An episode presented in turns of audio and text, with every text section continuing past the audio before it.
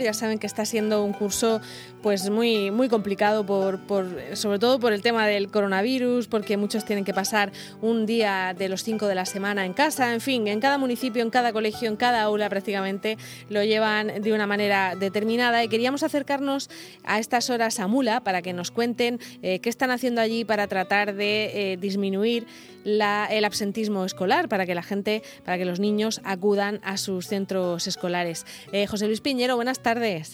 Muy buenas tardes. Pues sí, me encuentro en el Ayuntamiento de Mula con el concejal de Educación, Diego Boluda, puesto que la Concejalía de Educación pues, ha reactivado el aula municipal de, al cumplimiento de sanción educativa para la mejora de la convivencia tanto dentro como fuera del centro educativo. Diego Boluda pues nos puede comentar en qué se basa eh, esa aula.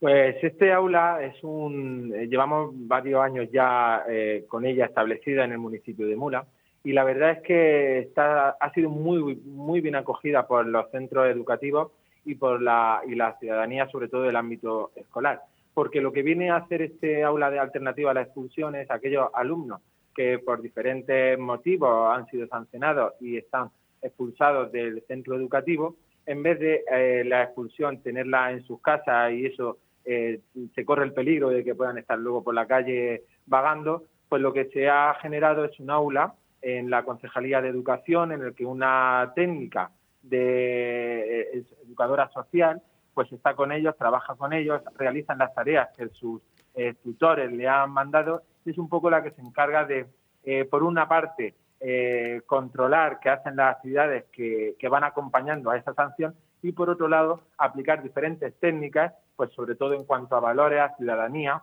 para que eh, pues para tratar los diferentes problemas que han conllevado a que ese alumno haya sido expulsado de su, de su centro. Tenemos mucho asentismo aquí en el municipio de Mula, tanto en Mula ciudad como en la pedanía. Pues ahora, vamos a iniciar también la campaña de asentismo porque eh, el tema, los asentistas de aquí de Mula, generalmente pues es lo típico, eh, es una minoría bastante reducida, no podemos, podemos afirmar que Mula no, no tiene un gran elevado número de, de asentismo, pero sí que es cierto que este, este curso con, esta, eh, con esto de la semipresencialidad, sí que estamos detectando, tanto los centros educativos como en la Concejalía de Educación y desde Policía Local a través del Policía Tutor, que eh, tenemos, se están agravando los casos que ya habían de años anteriores y están surgiendo nuevos casos. Por lo tanto, vamos a iniciar una campaña de prevención del asentismo en el que vamos a implicar a los propios alumnos a que, a que realicen eh, diferentes actividades, eh, teniendo en cuenta la complejidad de la situación que estamos atravesando, pero que vamos a, poner todo nuestro, nuestro apoyo, vamos a poner toda nuestra colaboración junto con los centros educativos para hacer que el asentismo escolar, ese, ese problema, eh, sea el menor posible y se pueda disminuir. ¿Se ha agravado el, asentismo con referencia a la pandemia? Sí, eh, pero más que por la pandemia, por el tema de, la semipresencialidad. El echar de las aulas a los niños determinados días a la semana, pues sobre todo aquellos que, que tienen que venir de las pedanías, como de Fuentelebrilla, como de Yesar, o diferentes municipios, como eh, también ocurre, aquí tenemos en Mula estudiantes de Albudeite y de Campos del Río, pues muchos de ellos cuando se bajan del autobús, pues aprovechando esa semipresencialidad y, y que eh, hoy no me toca, hoy sí me toca, hoy no me toca, y pues muchos o se quedan en casa o no entran a clase y luego el policía tutor es el que los tiene que, el que los ve y el que los tiene que volver a meter a las aulas. Sí que es cierto que esto es un problema añadido más de la semipresencialidad, eh, el derivado que hay de las familias con el tema de la conciliación, pero en el tema del asentismo también está suponiendo un problema bastante, bastante importante.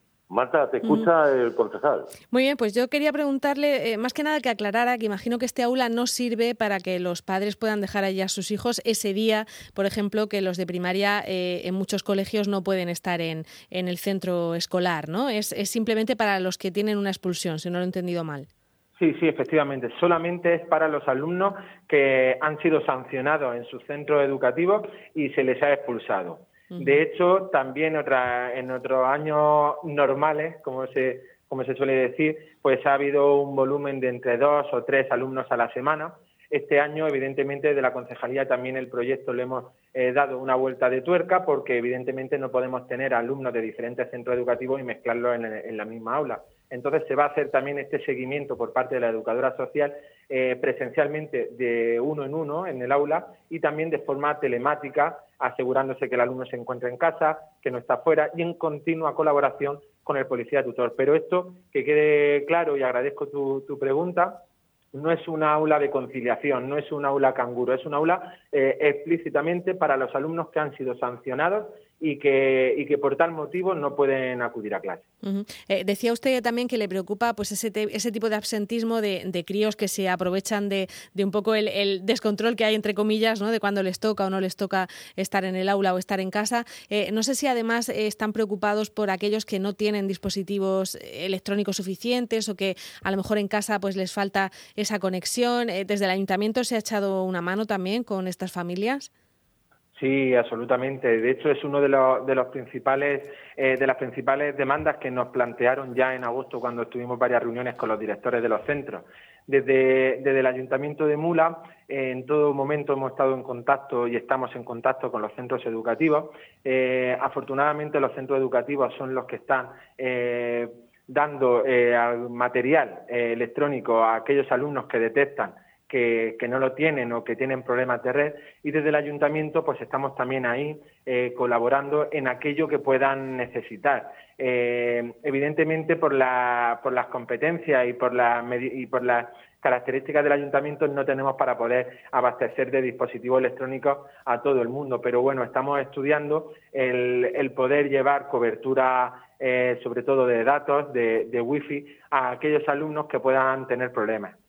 Afortunadamente también tengo que resaltar que no son muchos los casos los que hay, eh, más bien son una minoría y no ha hecho falta intervención del ayuntamiento hasta ahora para, para resolver esto, pero sí que estamos en colaboración con los, con los centros educativos y en permanente contacto pues para, para solventar este tipo de problemas que puedan surgir. Mm, sé que tampoco es competencia del ayuntamiento, pero imagino que también estarán pendientes de si en los, eh, en los propios colegios pues hay también esos dispositivos ¿no? para poder dar esas clases online, sobre todo lo que se refiere a los, a los institutos.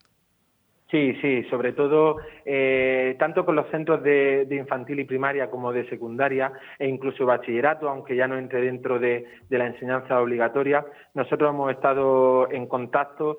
Eh, en todo momento yo les he dicho que en cuanto detecten que hay cualquier problema con una familia o con alguno, un grupo de alumnos que puedan tener problemas, pues que nos lo hagan saber eh, pues para intentar solucionarlo. Algunos de los problemas también han llegado sobre todo de las pedanías, las pedanías que son núcleos rurales, donde muchas veces la cobertura móvil o la cobertura en cuanto a Internet es deficiente. Y ya estamos en colaboración con alguna empresa de aquí del municipio de, fibra y de red, pues para que en cualquier momento que, que se agrave esa situación, pues a través del ayuntamiento poder proveer un poco de, este tipo de, soluciones. Claro, es verdad que en las zonas rurales a veces se, se, nos olvida que tienen esas dificultades, ¿no? que a lo mejor tienen cobertura para hacer una llamada sencilla o para mandar un mensaje, pero emitir una clase, una clase completa online no, no es tan sencillo, ¿no? Ese, ese, es el problema.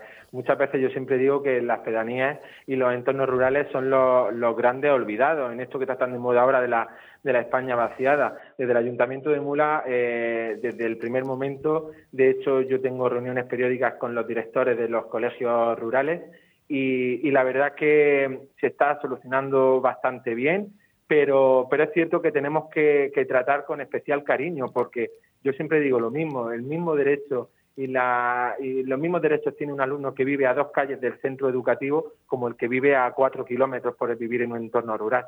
Y el ayuntamiento y las administraciones públicas, sobre todo la, comunidad autónoma, que es la que tiene esas competencias en educación en nuestra región, pues tiene que eh, mirar con especial cariño a estos entornos, puesto que al mismo tiempo son los que más necesidad también tienen de, esta ayuda y de esta colaboración.